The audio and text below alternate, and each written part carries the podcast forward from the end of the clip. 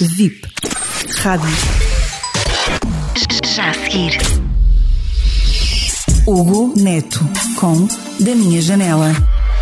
Em pleno contexto pandémico, mais de 4 milhões e 200 mil portugueses deslocaram-se no último domingo para votar. Venceram o medo e fizeram democracia. Podemos discutir eh, se os principais partidos políticos não deveriam ter atempadamente antecipado cenários e, com o devido enquadramento constitucional, ponderado o adiamento destas eleições. A fazerem, repito, deveria ser com o adequado enquadramento constitucional e não uh, com 15 dias ou uma semana de antecedência e já em pleno contexto de estado de emergência, como alguns inadvertidamente fizeram. De qualquer das formas, as uh, votações uh, correram genericamente bem e em segurança e foram uma prova de civismo e de participação dos portugueses, e isto é ainda mais uh, relevante num contexto de pandemia em que necessitamos que os portugueses possam continuar a acreditar nas suas instituições e ver num presidente alguém que os represente e que esteja devidamente legitimado.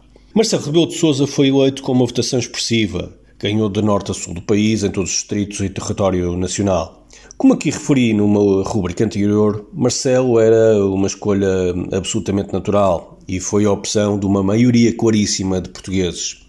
Se é verdade que, historicamente, os resultados das eleições se consideram esgotarem-se na própria eleição, há sempre análises que vale a pena fazermos. Em primeiro lugar, uma palavra para Tiago Manhã, que conseguiu cumprir os objetivos da força política que pertence à iniciativa liberal. Ele foi combativo e conseguiu, apesar da sua falta de notoriedade, passar uma imagem positiva, não só da sua candidatura, mas das ideias da iniciativa. Uma palavra também para João Ferreira. Eh, tinha uma missão muito difícil porque o Partido Comunista tem estado em perda sistemática e ele, ao contrário das análises efetuadas por muitos comentadores, não só manteve quase o mesmo número de votos de Edgar Silva em 2016, como aumentou a percentagem de votação. Isto é particularmente relevante porque estanca a perda do Partido Comunista e deixa claramente esperanças para o futuro. Marisa Matias e Ana Gomes acabaram por disputar o mesmo eleitorado, dividindo, e com isso podem ter dado razão àqueles que consideravam que o ideal seria uma única candidatura neste espectro político. Podemos considerar que o elefante no meio da sala é mesmo o resultado de André Ventura.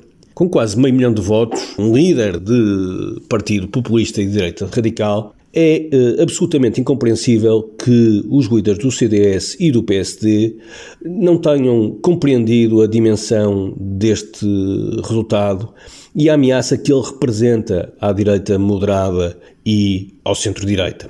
Adiar a reflexão sobre o impacto deste resultado é adiar a construção de uma alternativa de que o país carece. E isso, sejamos honestos, é quase tão mau e penalizador para a nossa democracia como algumas das ideias xenófobas e radicais que André Ventura vem defendendo.